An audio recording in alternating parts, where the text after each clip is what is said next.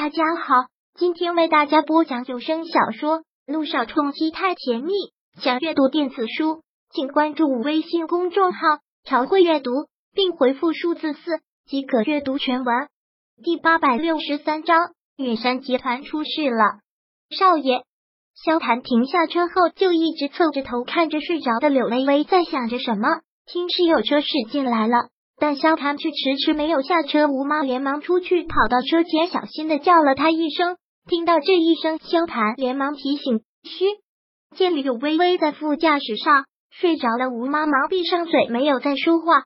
萧谭下了车，绕过副驾驶处，打开车门，小心的将他从车上抱了下来。吴妈也不敢作声，就是小声的跟在萧谭后面进了卧室，抱着柳微微进了卧室之后。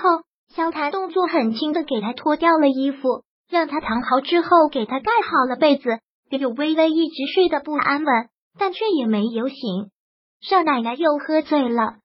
见状，吴妈问：“没有。”萧谭回答：“虽然没有喝醉，但貌似比上次喝醉的情况还要糟。那少爷，你还不休息吗？”看这样子，萧谭是没打算要休息了。我不困，一会儿还要处理一些文件。吴妈，你先去睡吧。萧谭淡淡的吩咐了句：“是，少爷。不过不管工作多重要，还是要注意身体，早点休息。工作也不是一天做的。”吴妈很年轻的时候就进了萧家伺候老夫人，老夫人去世之后就一直照顾萧谭，可以说是从小看着他长大的，自然是像心疼自己儿子一样。我知道天很晚了。快去睡吧，吴妈。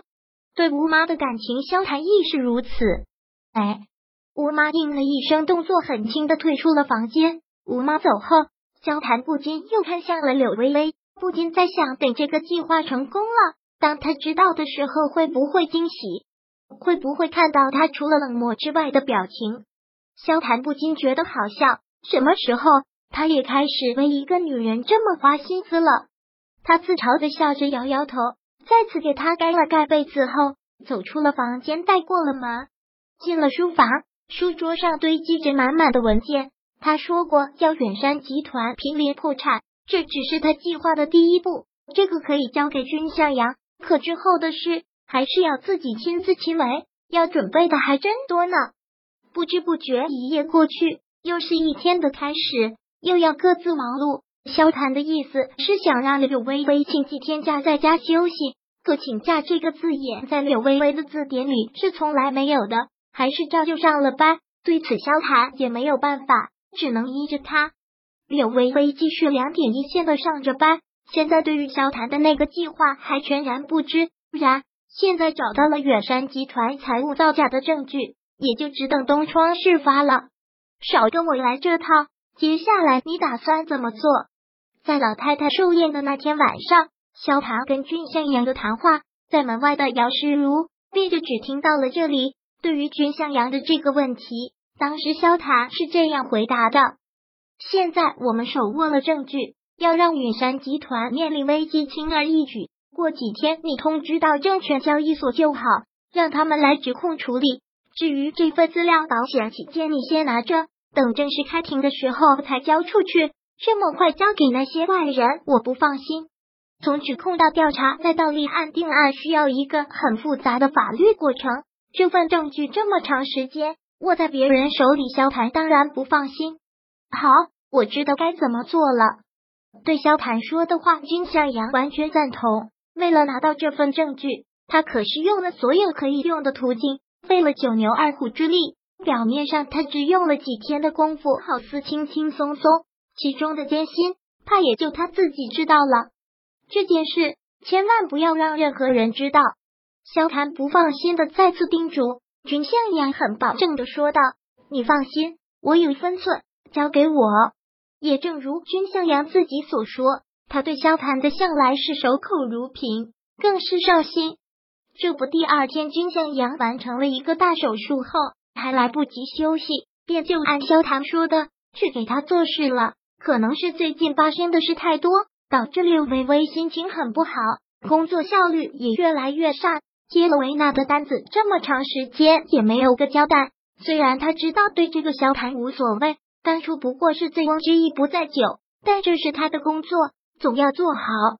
柳微微画着一张设计图，可是修来修去总是没有感觉，最后实在是画不下去了，有些烦躁的丢下了笔，都不知道自己怎么了，总感觉最近的心思压根就没有在工作上。微微姐，微微姐，正烦躁着，沈小爱声音轻快的喊着她的名字，走了进去。什么事？大新闻哦！微微姐听了，你一定欢喜，给你看。沈小爱打开了柳微微的电脑，搜索出了那个网页，给柳微微念道：“远山集团被证券交易所指控财务报表造假，此事已介入全面调查。”看到这个消息，柳微微的确是吃了一惊，不过却也没往心里去。他重新拿起笔，边画着设计图，边漫不经心的说道：“远山集团之前不就有过这种事，最后也不没有结果吗？这次不一样。”沈小爱立马说道：“之前远山集团估计是被同行举报，这次直接是被证券交易所指控，那问题就严重了。不查出个所以然来是不会罢手的。而且证券交易所突然这么做，肯定是有什么证据了。这下梁家可遇到大麻烦了。哎，这些吃国家饭的人总算还有点用。正好微微微姐你出了口恶气。”听到这儿，略微微微微一愣。再次看向电脑屏幕，看着这则报载名声，想着什么？为什么证券交易所会突然出来指控远山集团？柳微微总觉得没这么简单。远山集团被指控的消息一经传出，便震惊了整个商界。远山集团在这里算得上是个大企业，这次证券交易所对他发难，也让不少企业成了惊弓之鸟，对外界尚且影响甚大。更不用说远山集团。事情一出，整个公司便都乱了套。开会上议应对，这成了每天都要做的事。高层们个个如履薄冰。梁远山的代理律师也是脚不沾地的，忙着收集各种资料。而梁远山最是焦头烂额，感觉这件事一出，不过几天时间就老了十几岁。而随着媒体的肆意炒作，这件事也是闹得沸沸扬扬，越来越大。本章播讲完毕，想阅读电子书。请关注微信公众号“朝会阅读”，并回复数字四即可阅读全文。